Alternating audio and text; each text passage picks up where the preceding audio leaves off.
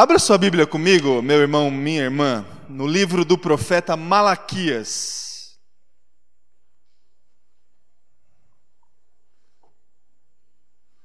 Malaquias, capítulo 1.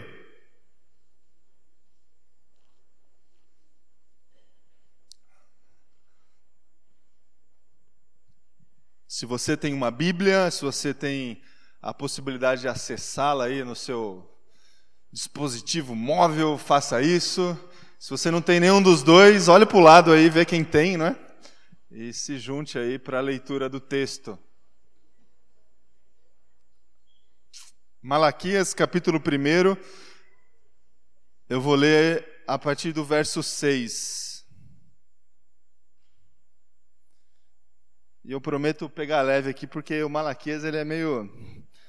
Você conhece, né? Vamos lá? Todos encontraram? Amém? Acompanha comigo então a leitura, a partir do verso 6. O filho honra seu pai e o seu servo o seu senhor. Se eu sou pai, onde está a honra que me é devida? Se eu sou senhor, onde está o temor que me devem? Pergunta o Senhor dos exércitos a vocês, sacerdotes. São vocês que desprezam o meu nome. Mas vocês perguntam de que maneira temos desprezado o teu nome, trazendo comida impura ao meu altar. E mesmo assim ainda pergunta de que maneira te, desonramos, ao dizerem que a mesa do Senhor é desprezível. Na hora de trazerem animais cegos para sacrificar, vocês não veem mal algum. Na hora de trazerem animais aleijados e doentes como oferta, também não veem mal algum. Tentem oferecê-los de presente ao governador. Será que ele se agradará de vocês? Será que os atenderá? Pergunta o Senhor dos Exércitos. E agora, sacerdotes, tentem apaziguar Deus para que tenha compaixão de nós Será que com esse tipo de oferta ele os atenderá? Pergunta o Senhor dos exércitos. Ah, se um de vocês fechasse as portas do templo, assim ao menos não acenderiam o fogo do meu altar inutilmente. Não tenho prazer em vocês, diz o Senhor dos exércitos. Ah, é. Perdi aqui e não aceitarei as suas ofertas, pois do Oriente ao Ocidente grande é o meu nome entre as nações, e toda parte incenso é queimado e ofertas puras são trazidas ao meu nome, porque grande é o meu nome entre as nações, diz o Senhor dos Exércitos. Mas vocês o profanam ao dizerem que a mesa do Senhor é imunda e que a sua comida é desprezível. E ainda dizem que canseira, e riem dela com desprezo, diz o Senhor dos Exércitos. Quando vocês trazem animais roubados, aleijados e doentes e os oferecem em sacrifício, deveria eu aceitá-los de suas mãos? Pergunta o Senhor. Maldito seja o enganador que, tendo no rebanho um macho sem defeito, promete oferecê-lo e depois sacrifica para mim um animal defeituoso, diz o Senhor dos Exércitos. Pois eu sou um grande rei e o meu nome é temido entre as nações. Até aqui, meu irmão, minha irmã, feche teus olhos mais uma vez, se coloque em oração.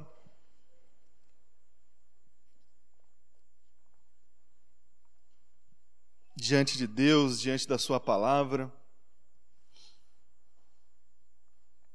Senhor Deus, Pai, nós nos submetemos agora, Deus, à ação, à ministração do Teu Espírito Santo, que executa em nós transformação através da Tua palavra. Pai, que o Senhor Deus transforme as nossas vidas de verdade, Deus, pela tua palavra, Deus, em nome de Jesus. Que o Senhor, Pai, é, nos confronte de uma forma amorosa, de uma forma é, eficaz, que a gente consiga, de fato, Deus, enxergar o Senhor essa manhã através da reflexão da tua palavra e que isso, Deus, venha.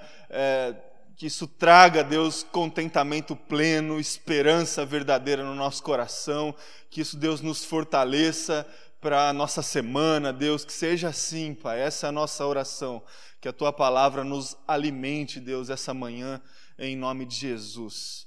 Amém. Amém. Antes da gente entrar aqui no texto, deixar ele mais para o final, vou conversar aqui um pouco sobre algumas questões em relação à igreja. Né? A gente tem conversado desde o primeiro domingo uh, do mês de julho sobre igreja, sobre comunidade.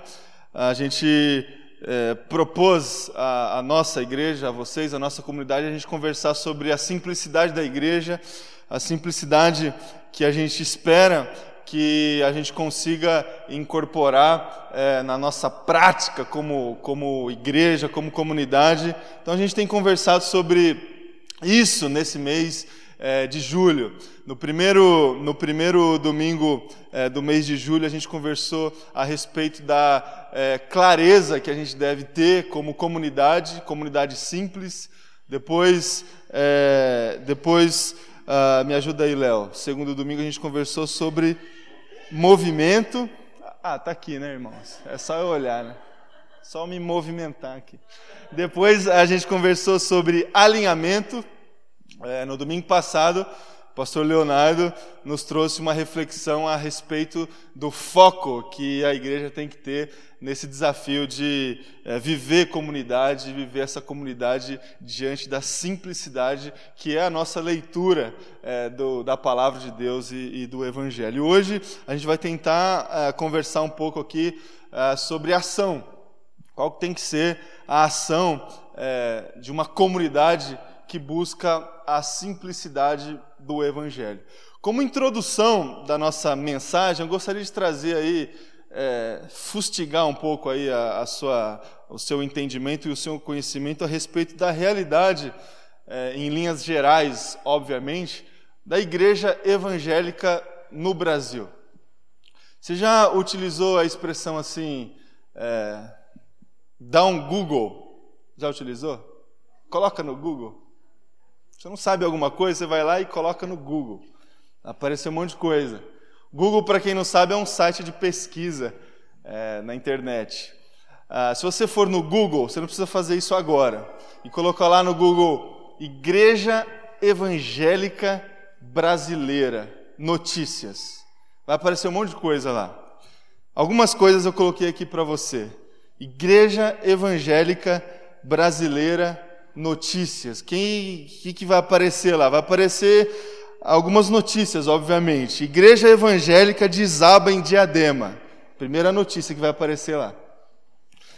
Outra notícia que pode aparecer lá: igrejas evangélicas se proliferam e já tem 500 mil fiéis em Goiânia.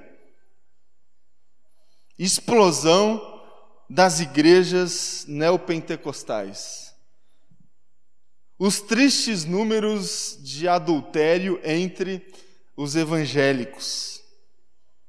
Bispo de igreja evangélica pede que fiéis doem seus carros como prova de fé. Recebe aí, irmão, a palavra.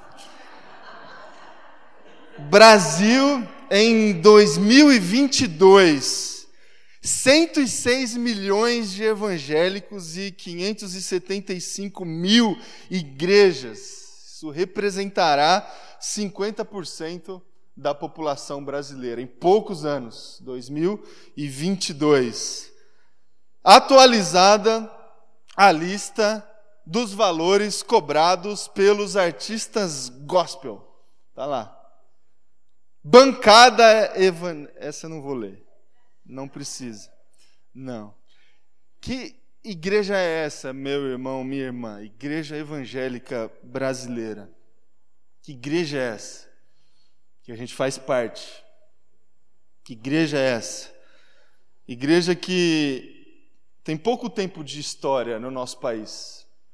igreja evangélica começou efetivamente no Brasil no século XIX dois séculos atrás, é, que a igreja de fato começou a se organizar no nosso país, com a vinda de alguns missionários.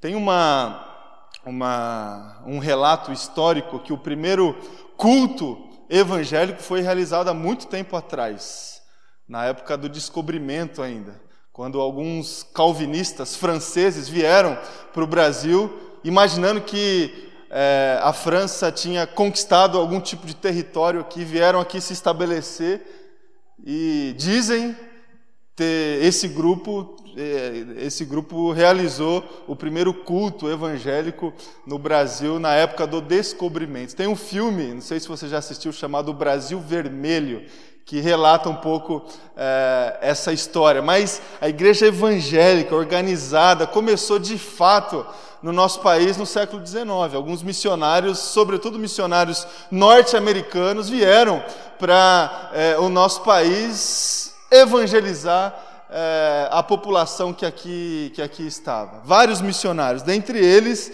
você que sabe um pouco da história da nossa igreja, conhece a, a história de um sujeito chamado Ashbel Green Simonton.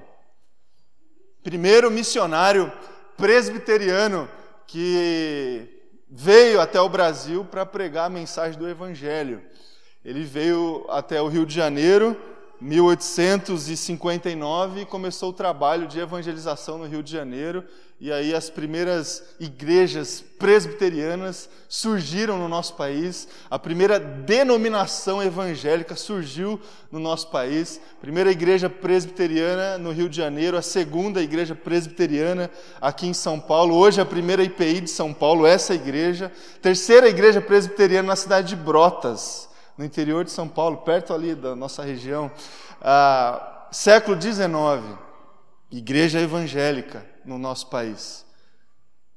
As primeiras igrejas, primeira denominação.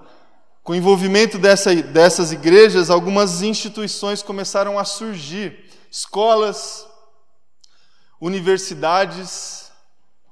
Está aí na nossa cidade a Universidade Presbiteriana Mackenzie, fruto da, dessa primeira igreja presbiteriana na, na cidade de São Paulo, Hospital Samaritano, também fruto do trabalho da igreja presbiteriana aqui na cidade de São Paulo, tantas outras instituições que eh, surgiram com o trabalho e com o envolvimento dessa igreja evangélica que começou aqui no século XIX. Jornais, eh, revistas, academias, eh, surgiram através do envolvimento da igreja que surgiu no século XIX. Outras denominações vieram também, denominações reformadas, igreja metodista, igreja luterana, é, igreja batista, igreja anglicana. Depois de algum tempo, o movimento pentecostal veio também é, para o Brasil, através da Igreja, da Congregação Cristã do Brasil, da Igreja Assembleia de Deus, isso também é, há séculos atrás.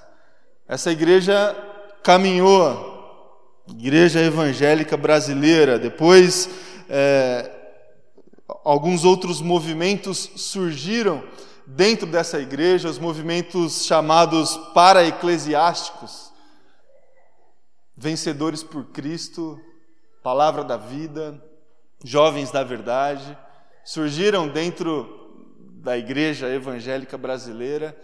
As agências missionárias vieram também para o Brasil, é, CEPAL, MIAF e tantas outras, Avante, agências missionárias que, que vieram para o Brasil ou surgiram aqui dentro do Brasil, dentro dessa história aí da Igreja Evangélica Brasileira. Nos últimos anos, alguns outros fenômenos dentro da, da, das igrejas evangélicas, várias comunidades que surgiram fora eh, das chamadas igrejas tradicionais e reformadas, muitas delas fruto de divisões dentro dessas igrejas é, tradicionais e reformadas, e aí tem igreja de todo tipo de nome. A gente até conversou um pouco sobre esses nomes aqui alguns domingos atrás, comunidade de várias. E também é, nos últimos anos, aí, nas últimas décadas, o surgimento das igrejas neopentecostais. É, esse é mais ou menos um panorama geral, rápido, resumidamente, da igreja evangélica é, brasileira. Que igreja é essa, meu irmão e minha irmã? Que igreja é essa que hoje representa 25% da população brasileira? Um quarto da nossa população é considerado é, de dentro da igreja evangélica, um quarto. A gente voltar 20 anos atrás, menos da metade disso, 10%. Hoje, 25%. Daqui sete anos, 50%. É um crescimento exponencial dessa igreja. Que igreja é essa? Qual que é, qual tem sido a ação dessa igreja? Qual que é o entendimento que essa igreja tem a respeito da igreja de Jesus, da comunidade de Jesus? Essa reflexão que eu gostaria é, de trazer para o teu coração, meu irmão, minha irmã. Há é, uma dificuldade muito grande da gente identificar essa igreja é, nos nossos dias, uniformizar essa igreja nos nossos dias. O pastor Oswaldo, ele escreveu um texto para o nosso boletim, inclusive, no ano passado, e eu tirei um trecho do texto que ele escreveu a respeito dessa dificuldade de a gente é, desenhar a igreja evangélica brasileira. Ele escreveu o seguinte: muita coisa mudou nos últimos anos. Nos tornamos é, um importante segmento da sociedade devido ao nosso crescimento sem precedentes. Viramos uma grife como qualquer outra. Personalidades passaram a ocupar o lugar daquele que comprou a igreja com o seu próprio sangue. Nós, meu irmão, minha irmã, nós estamos é, em crise como igreja. Aqui dentro do Brasil e fora dele também. Uma crise de identidade e uma crise de prática também, de ação. A gente tem muita, eu pelo menos tenho muita dificuldade de desenhar é, a igreja evangélica institucional é, dentro do nosso país. Que igreja é essa? Eu dificilmente tenho resposta para dar. E também é, muita dificuldade de entender qual tem sido a prática dessa igreja, é aquela prática que a gente consegue ver, né, que é conhecida por todos, que fica no, no conhecimento de todos. Muita dificuldade. A gente é, precisa reconhecer que nós vivemos numa crise, né, numa crise de identidade, numa crise de ação. Tem um autor, pastor americano, chamado Mark Deaver, Deaver é, da Igreja Batista de Washington, nos Estados Unidos, que em um, em um dos seus livros ele pontua é, quatro fatores que explicam essa crise da igreja nos nossos dias. O primeiro fator que esse pastor identifica é o neopaganismo. Há muita imoralidade dentro da igreja que foi incorporada pelos membros da igreja evangélica. Pecado dentro da igreja. Segundo fator que ele identifica para tentar explicar a crise dentro da igreja evangélica é a secularização. É quando a gente divide as coisas, quando o que você vivencia aqui dentro não tem muita relação com o que você vivencia lá fora. Você separa as coisas e a igreja passa a ser apenas um, uma parte da sua vida, um compartimento lá que você se organiza, coloca na tua agenda, e isso faz parte da tua, do teu dia a dia, mas a igreja não consegue, não consegue invadir a sua vida por completo. Há uma realidade dentro da igreja e uma realidade fora da igreja. Secularismo. Um terceiro fator é o pragmatismo, é a praticidade egoísta é a busca pela, pelo que funciona, pelo que dá certo, independente dos valores e, e, da, e, da, e do meio que a gente escolhe para atingir os nossos objetivos. Pragmatismo. a prática egoísta, ignorância, falta de conhecimento é o quarto fator que esse pastor identifica é, quando ele tenta explicar a crise da igreja. Neopaganismo, secularização, pragmatismo e ignorância, falta de conhecimento, falta de conhecimento da palavra, falta de conhecimento da história, falta de conhecimento da vontade, da revelação dos textos bíblicos, da vontade de Jesus, da vontade de Deus para a vida das pessoas e para a vida da igreja. Esses quatro fatores, meu irmão, minha irmã, eles comprometem demais a ação da igreja evangélica nos dias de hoje. Paganismo ou neopaganismo, há muita imoralidade dentro da igreja. Você concorda comigo? Há muita imoralidade. É, os mais antigos, os mais experientes, é, vão se lembrar da época em que os crentes, chamados crentes, né, os evangélicos, eles eram conhecidos é, pelos seus valores morais, pelos seus, pelo seu comportamento exemplar. Hoje em dia muita coisa mudou. É, às vezes a gente nós, pastores, irmãos, nós somos pessoas normais, né? A gente tem conta em banco, a gente compra, vai no supermercado, a gente assina, a gente tem nome e tudo mais. É, quando a gente, eu preciso comprovar uma certa credibilidade, assim, eu tenho a minha esposa, graças a Deus.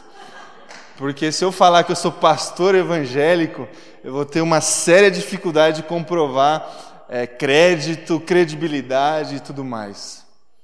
Porque as coisas mudaram. Há muita imoralidade dentro da igreja, é, incorporado na prática da igreja. Dificulta a ação. Secularização é uma outra realidade que atrapalha a prática da igreja. É, a gente antigamente ouvia falar de secularização em outros lugares do mundo, né, na Europa e tudo mais, as igrejas morrendo, as pessoas nem aí mais com o evangelho e tudo. De repente isso está acontecendo aqui no nosso país. O evangelho já não faz diferença nenhuma na vida das pessoas. O evangelho é um templo é, num bairro que as pessoas visitam e tiram foto quando não pagam para entrar é, não faz mais diferença, não, não infiltra mais nas relações das pessoas. A vida, a vida em comunidade é, se limitou à participação de uma programação semanal num determinado lugar. E isso, é, para muita gente, é a vivência em comunidade a participação de uma programação e terminou a programação, a vida segue de, de outra forma. Secularização, pragmatismo. Isso é muito fácil de identificar dentro da igreja evangélica brasileira. É, a busca pelo que dá certo, pelo que funciona. E junto com a ignorância, aí vira um negócio assim difícil de, de, de digerir, porque as pessoas não conhecem profundamente a verdade contida nas Escrituras Sagradas, são pragmáticas e junta esses dois fatores a gente, a gente consegue vislumbrar é, várias deturpações de práticas de muitas igrejas espalhadas pelo nosso país gente que vai atrás daquilo que dá certo e não importa se se está em linha com as escrituras sagradas ou não. Então as pessoas elas estão atrás de dinheiro. Vamos pregar que se elas vierem para a igreja elas vão ganhar dinheiro. Então se as pessoas estão atrás de relacionamento afetivo, vamos fechar a igreja e pregar que aqui dentro elas vão conseguir um companheiro e uma companheira. Então, se as pessoas estão atrás de é, milagres, curas, coisas visíveis e materiais. Vamos pregar que aqui dentro da igreja tem isso e vai funcionar.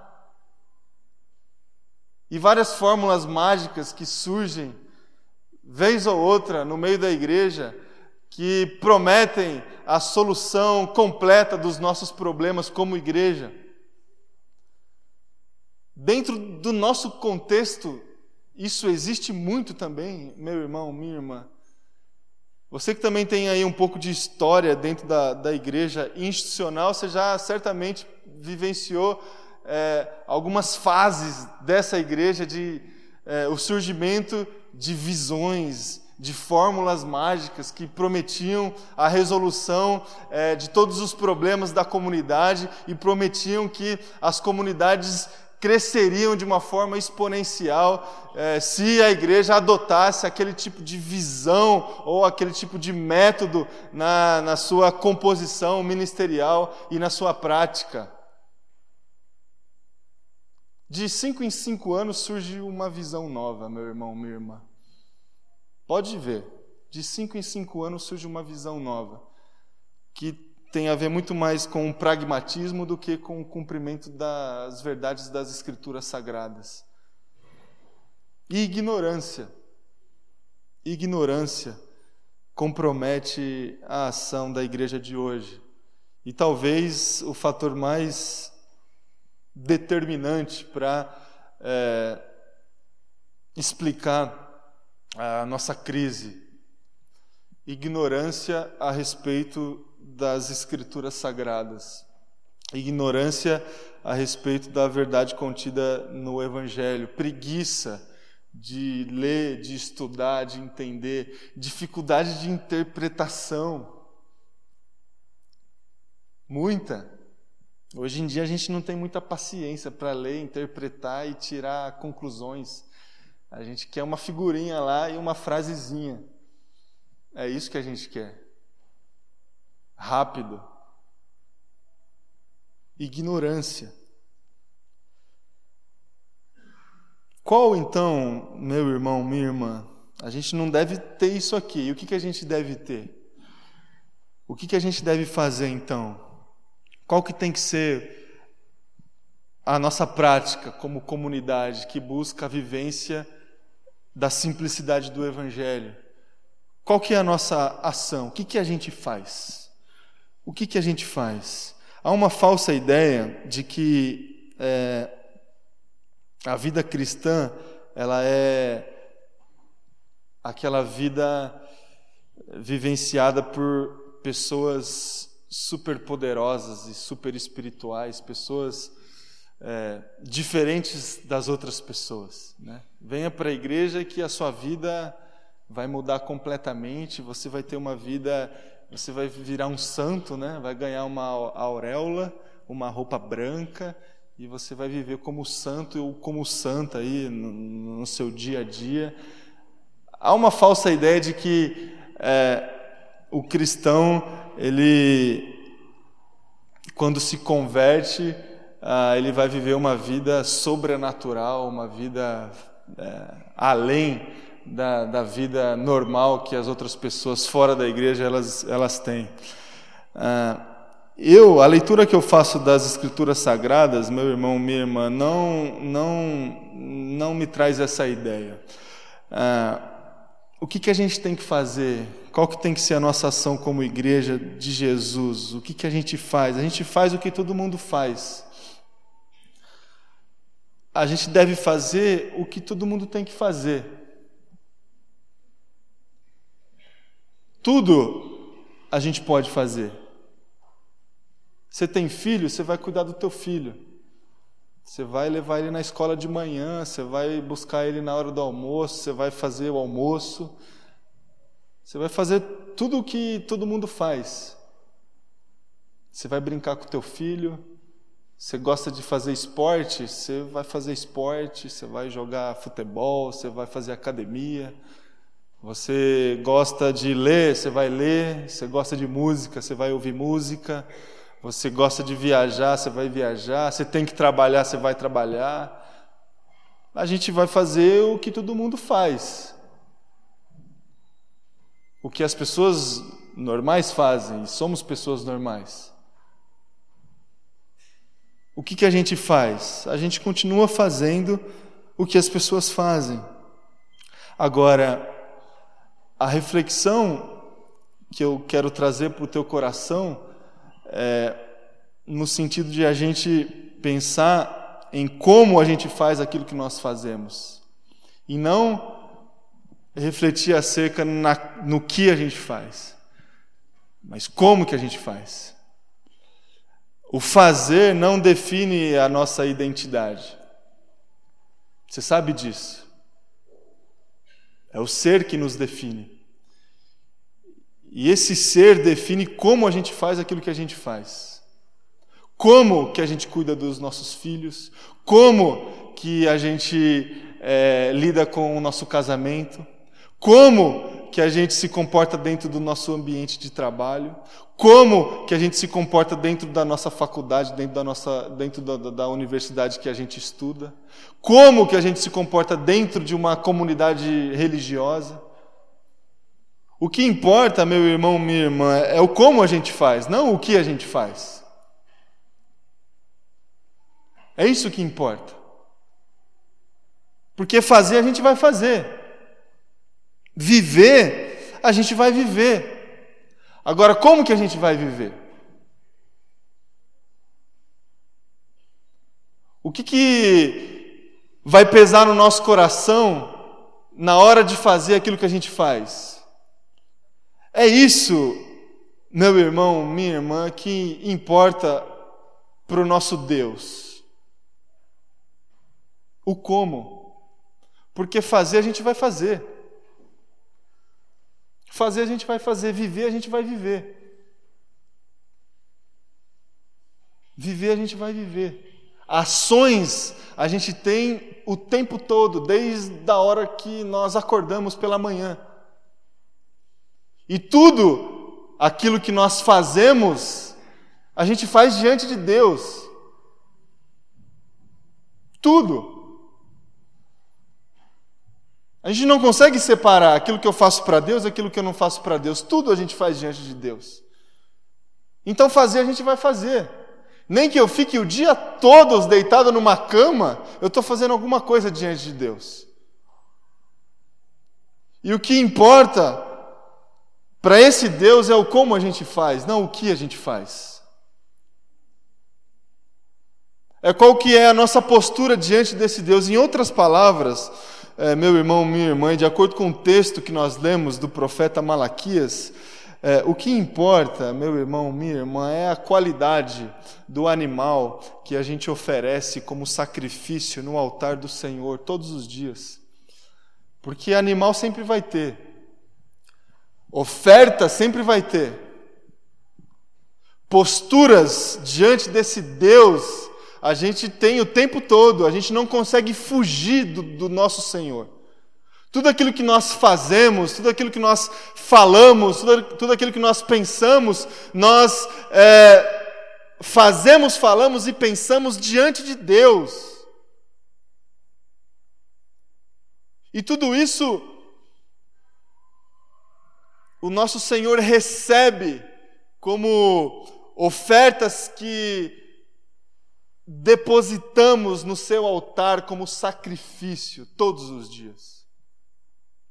E qual é a qualidade dessas ofertas que oferecemos no altar do Senhor todos os dias?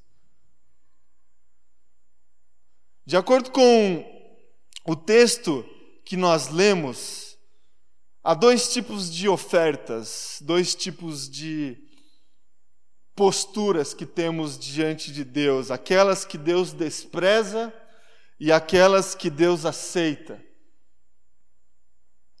Não é a, a ação em si que define a aceitação ou o desprezo do nosso Deus. A relação não é essa, você oferece e ele aceita, você não oferece e ele despreza. Você oferece sempre. diante do que você oferece para Deus, ele aceita ou ele despreza? Aqui, meu irmão, minha irmã, eu gostaria de fazer uma. abrir uma, uma reflexão diante disso aqui.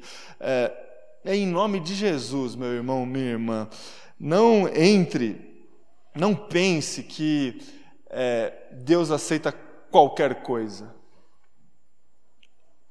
Sabe, quando a gente pensa assim, ah, eu fiz pelo menos. Ou o fazer apenas já satisfaz o coração de Deus e o não fazer é o que Deus despreza. Não é isso que a gente encontra aqui no texto que nós lemos. Ações, elas existem dos dois lados. Umas Deus aceita e outras Deus despreza. Então, meu irmão, minha irmã, não entre naquela ideia de que Deus aceita qualquer coisa, de que Deus de que o mínimo que você faz já satisfaz o coração de Deus. É, a gente convive muito com essa realidade de depositar no altar do nosso Deus as sobras das nossas vidas, como se as outras coisas não estivessem no altar do nosso Deus. Sabe, quando a gente entra na, na estabelece um relacionamento com Deus a partir das nossas sobras. O que sobra a gente dá? De tudo. Do tempo, do, do dinheiro, da atenção, da agenda. O que sobra a gente dá. Não entre, meu irmão, minha irmã, é, nesse caminho de achar que se você fez alguma coisa, Deus já aceitou, e se não faz, Deus despreza. Fazer, você vai fazer sempre. Você vai fazer sempre. Nessa relação que a gente tem com Deus, diante daquilo que a gente faz, não faz, o relacionamento que a gente estabelece com Ele, a gente, a gente experimenta é, duas faces desse Deus: a sua paternidade e o seu senhorio. Deus é o nosso Pai, através do seu amor, da sua misericórdia, da, do perdão, e essa face a gente experimenta de Deus quando a gente se propõe a se relacionar com Deus, a sua paternidade. E a gente gosta muito dessa face de Deus, da sua paternidade. Outra face a gente experimenta também quando a gente se propõe a se relacionar com o nosso Deus, que é, é a sua. É, o seu senhorio. E aí a gente experimenta a sua grandeza, o seu poder, a sua justiça. Duas faces de Deus: paternidade e senhorio. A nossa postura diante de Deus, as nossas ações que são feitas o tempo todo diante de Deus, tem que é, levar em conta essas duas faces: a sua paternidade e o seu senhorio. Diante da sua paternidade, a gente precisa se portar com honra diante desse Deus. Independentemente das nossas ações, honra. Diante é, do seu senhorio, a gente tem que se portar com temor. É isso que a gente consegue identificar no texto que nós lemos do profeta Malaquias. Dentre tantas palavras duras que o profeta ele escreve no seu livro, eu gostaria de destacar as primeiras retóricas do texto que nós lemos, de Malaquias, capítulo 1, verso 6. Se eu sou pai, onde está a honra que me é devida? Paternidade. Nossa postura honra. Se eu sou o Senhor, onde está o temor que me devem? Senhorio. Postura, temor. Seja diante daquilo que nós fazemos, da nossa vida, dentro da igreja, fora da igreja, em todos os lugares, que a gente é, que a gente assuma, meu irmão, minha irmã, nessa relação que a gente tem com Deus, com a sua paternidade, com o seu senhorio, que a gente consiga incorporar é, no nosso coração é, honra, honra e temor. Honra e temor que tudo aquilo que que tudo aquilo que é, que as nossas ações, meu irmão, minha irmã, sejam ações que honrem o nome do nosso Deus, seja ela qual for, seja ela qual for, que as nossas ações expressem o temor que temos no nosso coração diante desse nosso Deus. Honra e temor. É isso que, de acordo com o entendimento que tenho do trecho da palavra de Deus que nós lemos, é isso que define a aceitação ou o desprezo de Deus em relação às ofertas que depositamos no seu altar.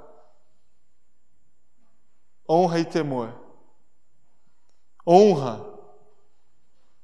A gente, nós somos desafiados a a prática da honra não somente na relação que a gente tem com o nosso Deus, mas na relação que a gente tem com os nossos pais também. Você se lembra do quinto mandamento? Honra teu pai, tua mãe, para quê? Para que se prolonguem os seus dias na terra. Esse é o primeiro mandamento com promessa. Honra. É a mesma postura esperada por mim e por você na relação que a gente tem com o nosso Deus. Deus aceita, aceitará as nossas ações que são feitas debaixo de honra. Debaixo de honra. Romanos capítulo 12, versículo 10: Dediquem-se uns aos outros com um amor fraternal. Prefiram dar honra aos outros mais do que a si próprios um exemplo de ação que é feita debaixo de honra diante do nosso Deus. Temor, temor, fidelidade a Deus. Deus aceita nossas ações que são feitas debaixo de temor. Debaixo de temor. Hebreus capítulo 12, versículo 28. Portanto, já que estamos recebendo um reino inabalável, sejamos agradecidos e assim adoremos a Deus de modo aceitável, com reverência e temor ao nosso Deus, que é fogo consumidor.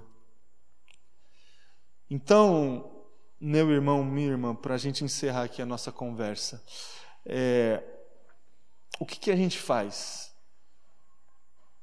que igreja é essa que a gente faz parte e qual que tem que ser a ação dessa igreja, qual que tem que ser a nossa ação quando a gente se propõe a viver comunidade em simplicidade, simplicidade do evangelho. A gente tem que ter clareza, é, a gente tem que ter alinhamento, a gente tem que ter movimento, a gente tem que ter foco, a gente tem que agir. O que, que a gente vai fazer? A gente vai procurar uma fórmula mágica um sete passos para, ou um 40 semanas de, ou dez passos para alguma coisa? A gente vai fazer isso? Tem de monte esse tipo de material. Eu não sugiro que a gente siga esse caminho. Eu sugiro que você faça aquilo que você tem feito. Obviamente, levando em consideração aquilo que você acredita que você é, esteja sempre alerta para que o neopaganismo não incorpore, não se incorpore aí nas suas ações, pecado, imoralidade. Que você fique sempre alerta para que a secularização não seja incorporada nas suas ações. Que você também esteja sempre alerta para que é, o pragmatismo também não faça parte das suas ações como membro dessa comunidade, dessa igreja.